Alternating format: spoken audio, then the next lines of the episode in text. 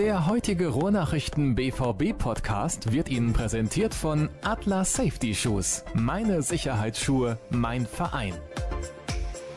Sie geht los, die Rückrunde. Wobei eigentlich ist es gar keine Rückrunde, aber wir nennen es jetzt einfach mal so. Oder sagen wir zweite Saisonhälfte, die startet nämlich. Und zwar morgen. Borussia Dortmund muss zu Werder Bremen. Und damit hallo und herzlich willkommen zur nächsten Ausgabe des BVB-Podcasts der Ruhrnachrichten heute zweigeteilt. Und zunächst begrüße ich den Kollegen Dirk Ramp. Hallo Dirk. Hallo Sascha, ich grüße dich auch. Später spreche ich dann mit Jürgen Kors, der mit mir hier zusammen in Rouen ist bei der Handball-WM in Frankreich. Und dann schauen wir noch ein bisschen intensiver auf das, was den BVB generell in der Rückrunde erwartet. Aber da Dirk ja in Dortmund vor Ort ist, spreche ich mit ihm über die aktuellen Geschehnisse. Zum Beispiel gab es einen hohen Testspielsieg gegen den SC Paderborn. 6 zu 1 wurde da gewonnen. Unter anderem hat Marco Reus getroffen und auch 60 Minuten gespielt. Aber es gab auch mal wieder eine Hiobsbotschaft zu vermelden, denn Manny Bender fällt aus. Also wir sprechen auch natürlich, was wir leider machen müssen, über die Verletztenliste. Und damit beginnen wir. Ja, ich hatte es gerade schon gesagt, Manny Bender fällt länger aus. Was hat er sich zugezogen und wie ist das passiert? Ja, es war ein ziemlich, ziemlich hartes Foul. Ich würde es jetzt nicht vergleichen wollen mit dem äh, seinerzeit von Baccalords gegen Reus. Das war ja auch in Paderborn. Äh, aber es war ähnlich hart. Also es war auch eigentlich unnötig, weil es ist einfach ein Testspiel und ja, auch die Paderborner bereiten sich auf die dritte Liga vor. Da muss man, glaube ich, nicht so einsteigen. Er ist ein bisschen von hinten rangerauscht, ist dann auf seinem, auf Benders Fuß gelandet und Bender ist dann dabei eben umgeknickt. Und ja, gestern wurde eben bekannt, dass was man befürchtet hatte, Außenbandriss im Sprunggelenk. Heißt, ja, mindestens vier Wochen, denke ich mal, eher sechs. Bei Reus waren es damals sieben, das war eine ähnliche Verletzung und ähm, ja, ganz bittere Nachricht, muss man sagen, denn äh, Bender war jetzt so eine Art Schlüsselspieler, denke ich, auch für Tuchel. Er hat sich sehr lobend über ihn geäußert, hat sich sehr gefreut, dass er endlich wieder da war und war so ein bisschen der, der Faktor in der Abwehr für, für den Punkt Stabilität. Hat man sich so ein bisschen was von ihm erhofft, weil er einfach zuverlässiger im Moment agiert und sicherer agiert als vielleicht ein Marc Bartra noch. Und ja, es tut mir sehr leid auch für ihn, muss man ehrlich sagen. Er ist ein sehr bodenständiger Junge und sehr angenehm immer. Und wir haben in äh, Mabea mit ihm ja auch länger sprechen können. Ähm, da hat man deutlich gemerkt, wie froh er war, dass er wieder dabei ist, dass ihm das auch gefehlt hat, weil er in der ganzen Hinrunde auch nicht gespielt hatte. Ganz bittere Geschichte, dem bleibt das Verletzungspech wirklich an den, an den Klamotten kleben und das ist, das ist echt nicht schön. Aber gut, man muss da durch, ja, das nützt ja nichts. Ne? Und ich denke mal, Jetzt für Bremen bedeutet das, weil Sokrates ja auch noch angeschlagen ist, vielleicht die Variante eben Batra Ginter. Ja, muss man sehen, ob das dann reicht in Bremen, aber eigentlich sollte es auch, muss man ja sagen. Verletzungsanfällig ist bei Bender eigentlich schon ein bisschen untertrieben. Ja, Anfälligkeit würde dann ja immer bedeuten, dass er so muskuläre Geschichten hat und eine Schwachstelle hat. Äh, bei ihm ist es dann oft auch wirklich, äh, dass er sich einfach nicht schont. Vielleicht ist er manchmal ein bisschen zu ungestüm, aber er hat mal, hat mal zu mir auch irgendwann gesagt, ja, wenn ich nur 60 Prozent gebe, dann bin ich eben auch nicht der Bänder, dann, dann beraube ich mich meiner eigenen Stärken er hat ja viel Pech gehabt mit Geschichten, die, ja, sagen wir mal, durch, durch Zweikämpfe, er hat einen Kieferbruch mal gehabt, er hat mehrere Sprunggelenksverletzungen gehabt, die dann irgendwie durch Zweikämpfe entstanden sind. Also, dass er dauernd so muskuläre Probleme hat.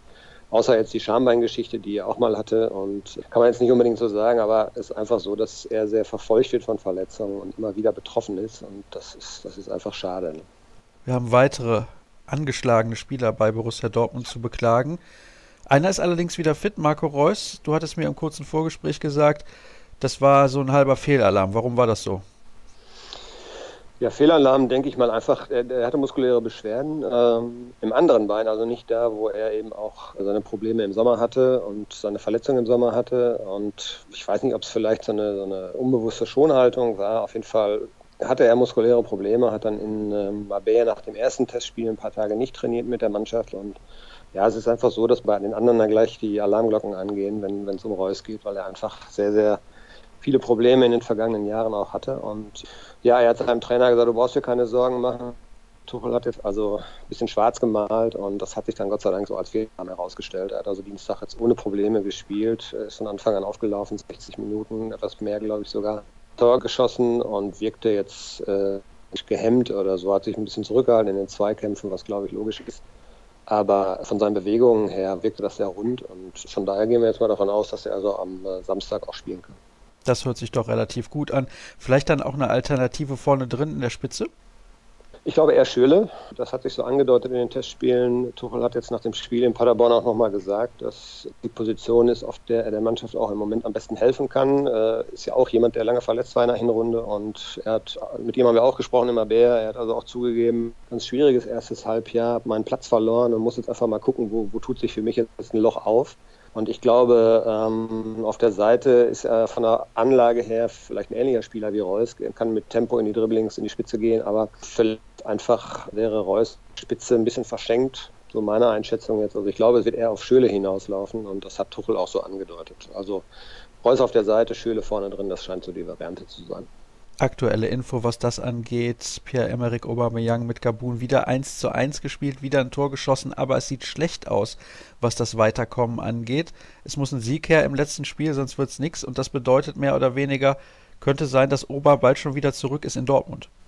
Ja, wollte gerade sagen, also gut und eigentlich für den BVB, denn äh, er macht zwar da auch seine Tore, hat ein Elfmeter-Tor geschossen, hat im ersten Spiel ja auch getroffen, aber ich glaube einfach, dass die Qualität der Mitspieler nicht unbedingt reicht. Jetzt wartet ja, glaube ich, Kamerun, das, wenn ich das richtig im Kopf habe, ist, glaube ich, auch dann der schwerste Gegner ja nicht in der Gruppe und von daher sind die Chancen für den BVB jetzt vielleicht gar nicht so schlecht, dass die zügig wieder nach Hause vielleicht dann eben irgendwann in der nächsten Woche schon wieder gehen könnte. Wobei er dann, glaube ich, in Mainz noch keine Rolle spielen dürfte. Aber wie gesagt, das ist jetzt alles Spekulation, mal abwarten und ja, mal gucken. Ne? Also sie planen erstmal jetzt ohne ihn und haben auch genügend Alternativen.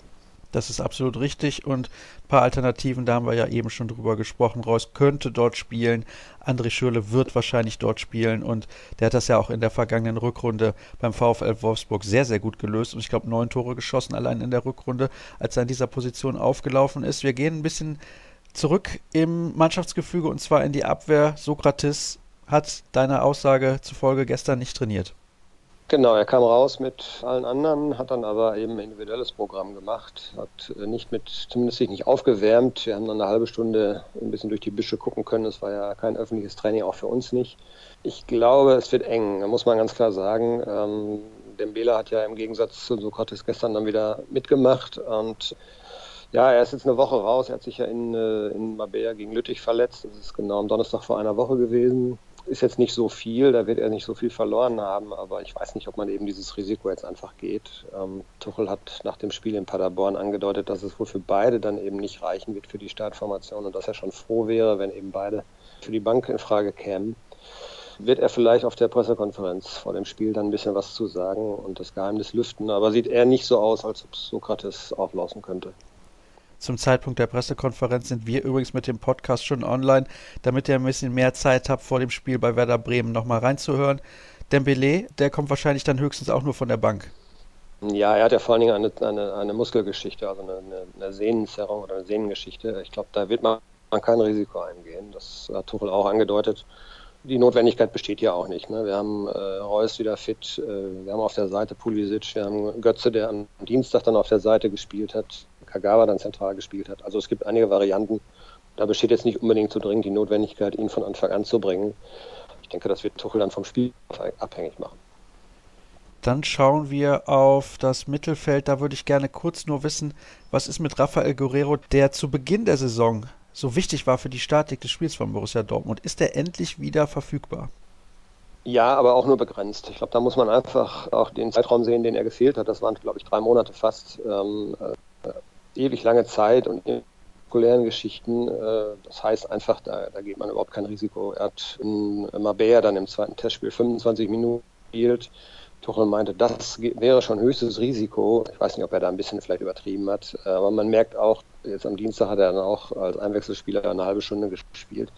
Man merkt schon noch, dass ihm Spritzigkeit fehlt, dass Tempohärte und Ausdauer und eben so diese ja, Tempohärte, die du im Wettkampf brauchst. Die fehlt ihm, glaube ich, noch. Ähm, ich glaube, der kann maximal so eine Halbzeit spielen. Und so einen Spieler bringt man dann nicht von der Bank und verheizt ihn, sondern äh, ich glaube einfach, der wird von der Bank kommen und äh, bei Bedarf dann eben rein und jetzt einfach peu à peu weiter rangeführt werden. Er wird ein wichtiger Spieler werden, das, das sieht man auch schon, wie er den Ball behandelt, das kennen wir ja und das, das macht ihn ja auch so stark, aber eben weil er so lange gefehlt hat, äh, wäre es Quatsch, ihn da jetzt zu verheizen im ersten Spiel. Es kommen ja noch einige. Also er, er ein Bankkandidat. Ja, vor allem das Spiel in Mainz die Woche danach und dann zu Hause gegen RB Leipzig. Und jetzt haben wir 10 Uhr 14 und 30 Sekunden. Der Kollege Dirk Krampe hat gesagt, um 10.15 Uhr muss ich weg. Und deswegen ja. tatsächlich, das ziehen wir jetzt eiskalt durch. Wir haben noch Hörerfragen, aber die werde ich später dann mit dem Kollegen Jürgen Kors diskutieren. Ich danke dir recht herzlich, Dirk. Wünsche dir einen schönen Tag ja. und natürlich einen schönen Auftakt morgen in Bremen zum Faststart. Der Rückrunde ist es ja nicht ganz, aber ich denke, drei Punkte für Borussia Dortmund sollten drin sein. Wie das funktionieren kann, darüber spreche ich gleich, wie ich gesagt habe, mit Jürgen Kors. Und jetzt machen wir eine kurze Pause.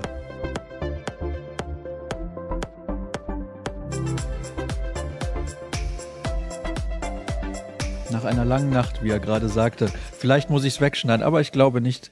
Begrüße ich jetzt den Kollegen Jürgen Kors, der neben mir sitzt. Wir haben uns, uns gemütlich gemacht auf dem Sofa unserer WG hier in Rouen in Frankreich bei der Handball-Weltmeisterschaft und schauen jetzt auf das, was in Dortmund los ist in den nächsten Tagen und in den nächsten Wochen und Monaten. Wir wollen ein bisschen vorausschauen auf die Rückrunde und natürlich vorab noch ein paar Hörerfragen beantworten.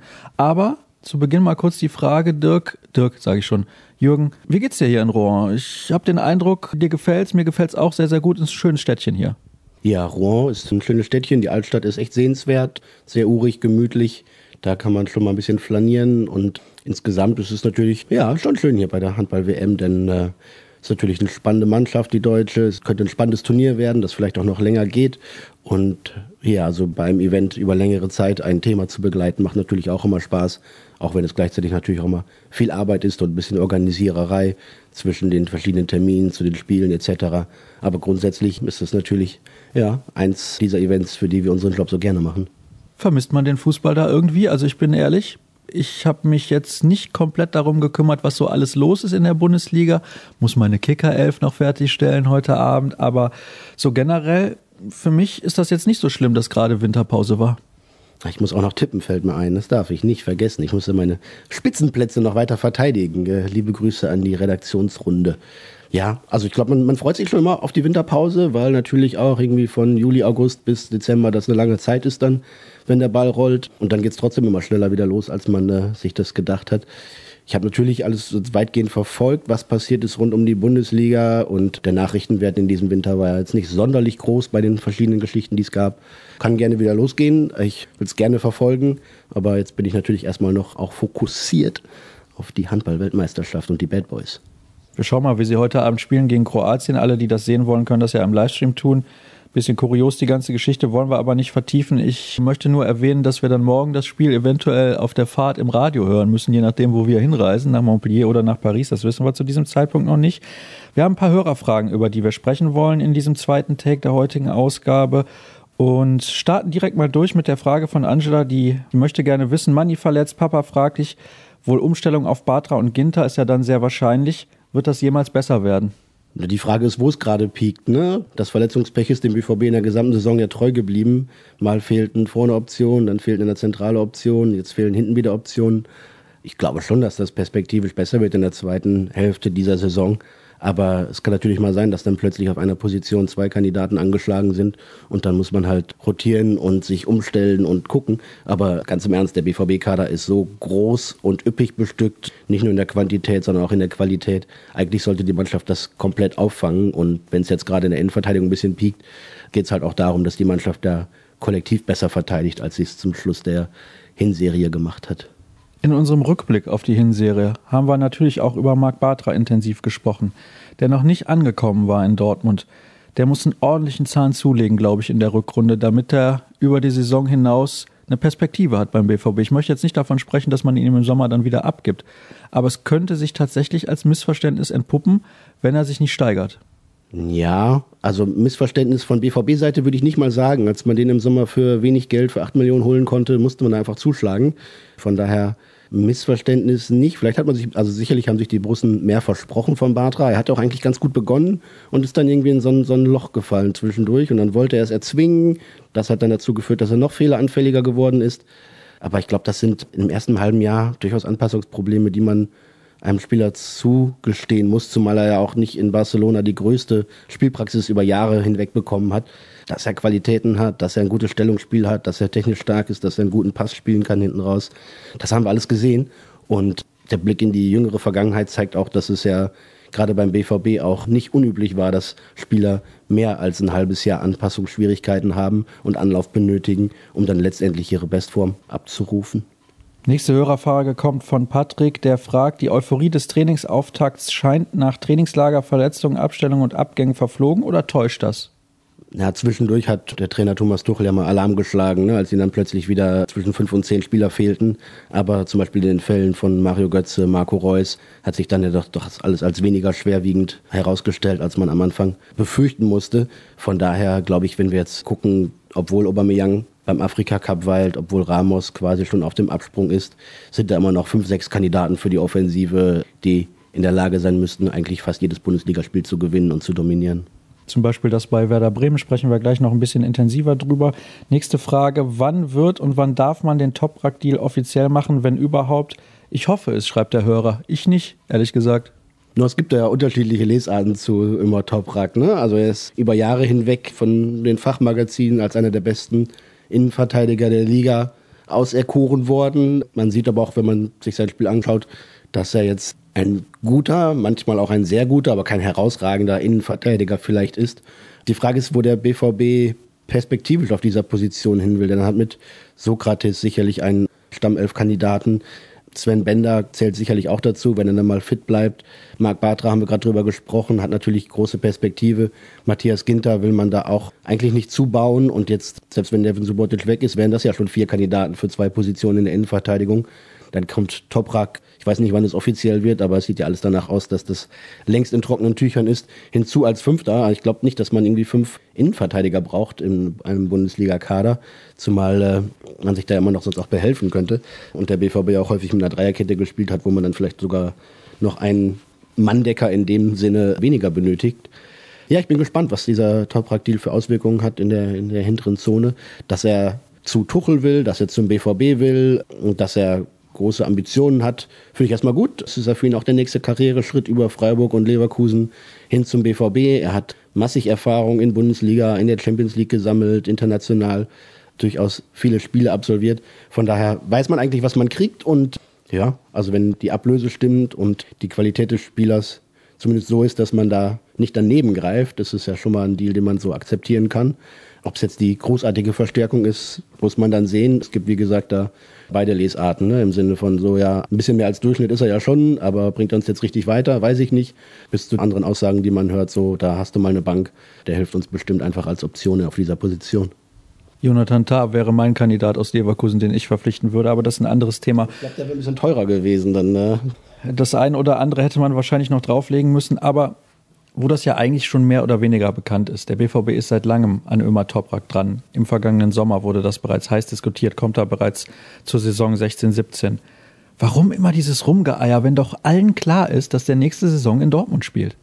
Ja, also offiziell gibt es natürlich auch da Richtlinien, an die sich Vereine und Spieler und Spielerberater halten müssen. Ab wann ja, Moment, Entschuldigung, wenn ich dich da unterbreche. Ja. Aber es wurde ja schon offiziell beim Verein angefragt und es kommt ja noch dazu, er hat eine festgeschriebene Ablösesumme. Also wenn man die auf den Tisch legt, ist ja eigentlich alles klar.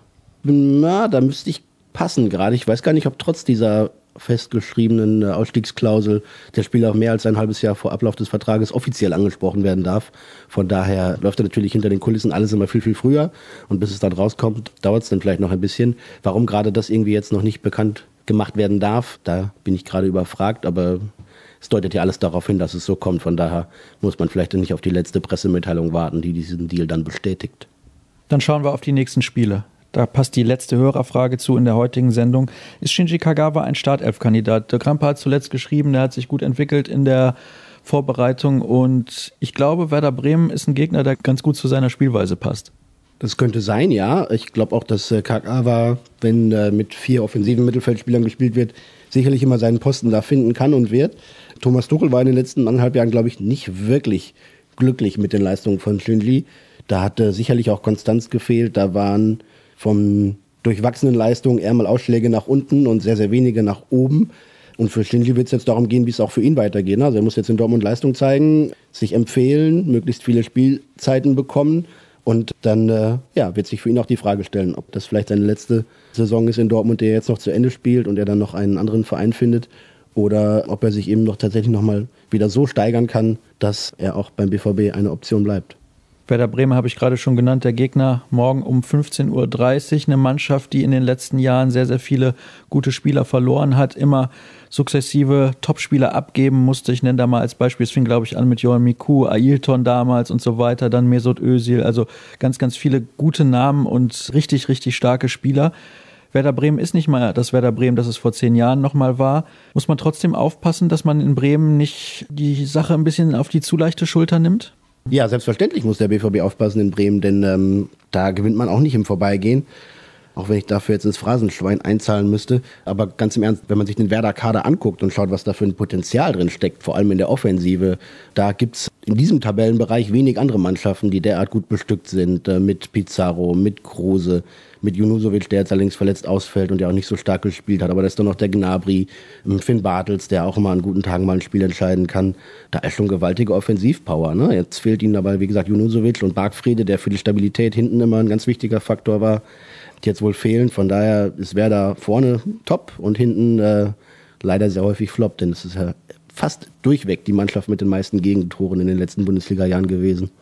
Spiele von Werder Bremen gucke ich immer besonders gerne, wenn der BVB gerade nicht spielt, denn da ist jede Menge Action geboten. Ich gehe davon aus, dass Borussia Dortmund drei Punkte mit nach Hause bringen wird. Alles andere wäre eine große Überraschung meiner Meinung nach und vor allem ein sehr, sehr negatives Zeichen zum Auftakt in die nach Winterpause. Ja, genau, musste sich immer auf die Zunge beißen, weil es ja noch das letzte Spiel der Hinrunde ist offiziell. Aber das macht natürlich keinen Sinn, das jetzt irgendwie getrennt zu sehen. Ja, und danach geht es weiter mit schwierigen Aufgaben. Ne? Danach ist das Auswärtsspiel in Mainz, dann kommt RB Leipzig, dann kommt Hertha zum Pokal, Viertelfinale. Also ein, ein guter Start mit drei sicheren Punkten in Bremen wäre da schon sehr, sehr willkommen, denn in Mainz hat es auch kein Gast leicht. Da muss man sich auch immer richtig recken, wenn man da was mitnehmen will. Und dann, wie gesagt, Leipzig wird spannend zu sehen sein. Das ist das sechste Topspiel, was dann ansteht. Und dann, wie gesagt, geht es mit DFB-Pokal und Champions League dann schon bald weiter. Von daher drei sichere Punkte in Bremen wären sehr, sehr hilfreich, weil das ja auch das war, was auch die BVB-Bosse selbstkritisch geäußert und auch gefordert haben. Die Mannschaft muss einfach konstanter punkten.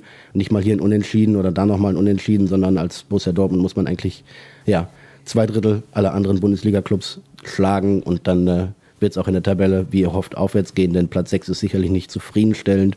Zumal man ja auch sehen muss, dass die vermeintlich direkte Konkurrenz wie Gladbach, Schalke, Leverkusen weit unter Norm gespielt hat. Von daher schnell die Punkte sammeln und dann irgendwie, auch wenn es zu den Bayern nicht mehr hochgehen soll, aber zumindest Platz 3 sollte doch das Ziel sein. In Mainz könnte es auch ein bisschen leichter werden als noch in den vergangenen Monaten, denn Yunus Mali ist nach Wolfsburg gewechselt, hat mich sehr überrascht. Diese Personalie aber soll jetzt nicht Thema sein. Danach kommt Leipzig. Das ist das Spiel, wo man dann nochmal richtig zeigen muss, dass man angreifen möchte in dieser Rückrunde. Ja, unbedingt. Da gibt es dann irgendwie zwei Möglichkeiten, sich ein bisschen Selbstvertrauen zu holen und zu punkten in, in Bremen und in Mainz. Und gegen Leipzig, glaube ich, haben die Borussen auch noch was gut zu machen. Das Hinspiel war schon ja ein kleiner, kleiner Schocker für die Mannschaft dass es nicht ohne Grund, man nicht ohne Grund in Leipzig verloren hat, hat die RB-Mannschaft ja dann danach gezeigt in der gesamten Hinserie, wie stark und konstant sie gut gespielt haben. Aber da werden sie sich sicherlich nochmal revanchieren wollen und das wäre natürlich dann auch am dritten Spieltag jetzt nach der Winterpause. Vorausgesetzt, es gibt so vier bis sechs Punkte aus den Spielen in Bremen und Mainz und wenn man dann gegen Leipzig nochmal nachlegen kann, dann wäre das sicherlich der Start, den sich die Schwarz-Gelben alle wünschen. Man hat in der Rückrunde zu Hause Leverkusen, Leipzig, dann von den Spitzenteams, beziehungsweise denen, die Spitzenteams sind in dieser Saison, spielt man zu Hause noch gegen Eintracht Frankfurt, wenn ich es richtig im Kopf habe, gegen Hoffenheim und so weiter. Also da sind ein paar Spiele, wo man auf jeden Fall Punkte gut machen kann auf die oberen Plätze zu Hause. Die Heimstärke wird ein ganz großer Schlüssel sein, aber vor allem auswärts muss man sich natürlich verbessern. Ja, beides. Zum Kehr aus 2016 gab es ja dieses 1 zu 1 gegen den FC Augsburg, wo man irgendwie auch gedacht hat, oh Gott, oh Gott, oh Gott, das äh, ist gut, dass jetzt Pause ist. Dann gab es so diverse Heimspiele, die nicht so grelle waren, aber zumindest hat der BVB da richtig gut gepunktet. Und was sind das jetzt irgendwie an die 30 Spiele jetzt zu Hause nicht mehr verloren? Ne? Das auszubauen, diese Serie, ist natürlich auch der Schlüssel, um eben mit Zähler für Zähler nach oben zu klettern und die Mannschaften, die man da eben oben nicht in der Tabelle erwartet hatte, wie Frankfurt, wie Hertha, dann auch äh, möglichst schnell zu überflügeln. Oder die Kölner zum Beispiel. Ja, die Kölner, die habe ich eben noch in der Aufzählung vergessen. Das Auswärtsspiel in Köln gab es ja schon und dann gibt es eben noch das Heimspiel dann in der Rückrunde. Wie zuversichtlich bist du, dass der BVB sich direkt für die Champions League qualifizieren würde? Es könnte ja am Ende durchaus so eng wie das da oben ist, der vierte Platz sein und dann hätte man das Saisonziel verfehlt. Ich bin da schon zuversichtlich und aufgrund der Qualität der Mannschaft, aufgrund der Aussagen auch von vielen Spielern, die gesagt haben, so, sie hätten ja auch sagen können, komm, wir sind irgendwie in der Champions League weiter, wir sind im Pokal noch dabei und jetzt haben wir vielleicht ein paar Punkte zu wenig in der Bundesliga, aber die holen wir schon. Aber so haben sie sich eben nicht geäußert, sondern gesagt, wir wollen da angreifen und wir haben da noch was, äh, was gut zu machen. Wir müssen weiter nach oben. Das geht so nicht. Ja, mit, mit diesem, mit dieser Leidenschaft, mit dieser Motivation sollte ihnen das auch gelingen.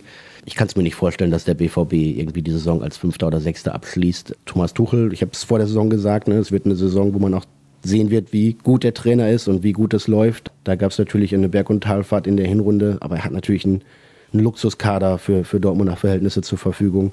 Und man hat ihm ja ein paar handwerkliche Fehler nachgesagt mit zu vielen taktischen Umstellungen, zu vielen Rotationen in der Aufstellung.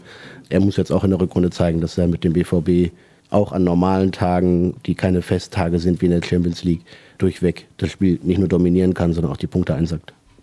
Ich kann jetzt schon sagen, was eigentlich meine Highlights sind in der Rückrunde, worauf ich mich besonders freue. Das Heimspiel gegen Leipzig auf jeden Fall.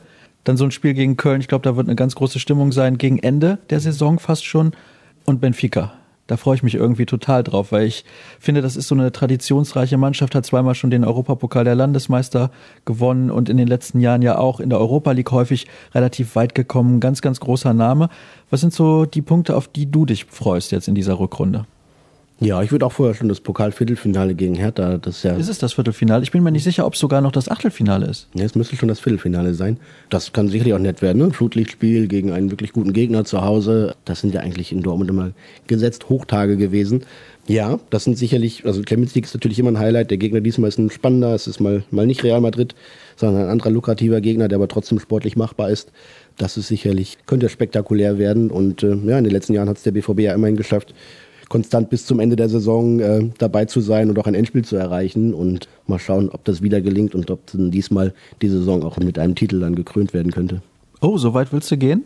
Ich würde es nicht behaupten, aber ich kann es mir gut vorstellen, denn äh, also bis ins Pokalfinale vorzurücken wäre sicherlich machbar. Je nach Auslosung auch gut machbar. In der Champions League wird es wahrscheinlich nicht für ganz vorne reichen, aber Viertelfinale ist, denke ich, drin und dann kommt es noch mal auf die Auslosung an und dann braucht man halt zwei gute Abende, dann, dann kann es da sogar auch noch vielleicht eine Runde weitergehen, aber das Viertelfinale, denke ich, sollte drin sitzen und in der Bundesliga gibt es natürlich keinen Titel zu holen mehr in diesem Jahr, das ist richtig. Schauen wir mal, ob es tatsächlich zu einem Titel reichen würde. Es würde mich ein bisschen überraschen, bin ich ganz ehrlich, nach dieser Hinrunde die nicht so war, wie man sich das bei Borussia Dortmund vorgestellt hat. Jürgen, herzlichen Dank. Alle Infos, ihr wisst das ja, bekommt er bei Facebook und bei Twitter. Der Kollege Dirk Krampe ist unter Dirk Krampe unterwegs. Dann haben wir Jürgen Kors und Sascha Staat. Alles relativ simpel und einfach zu merken. Der Kollege Matthias Dersch ist, glaube ich, demnächst dann auch wieder aktiv und zurück aus dem Babyurlaub. Und alle weiteren Infos bei facebook.com slash Ruhrnachrichten und unter ruhrnachrichten.de und unter rnbvb. Dann soll es das gewesen sein. Viel Spaß dann allen, die jetzt mit dabei gewesen sind und natürlich generell allen Borussen morgen, die nach Bremen reisen. Und wir hören uns dann nächste Woche mit der Analyse zum Bremen-Spiel und der Vorschau auf das Spiel gegen Mainz wieder. Bis dann. Der heutige Ruhrnachrichten BVB Podcast wurde Ihnen präsentiert von Atlas Safety Shoes. Meine Sicherheitsschuhe, mein Verein.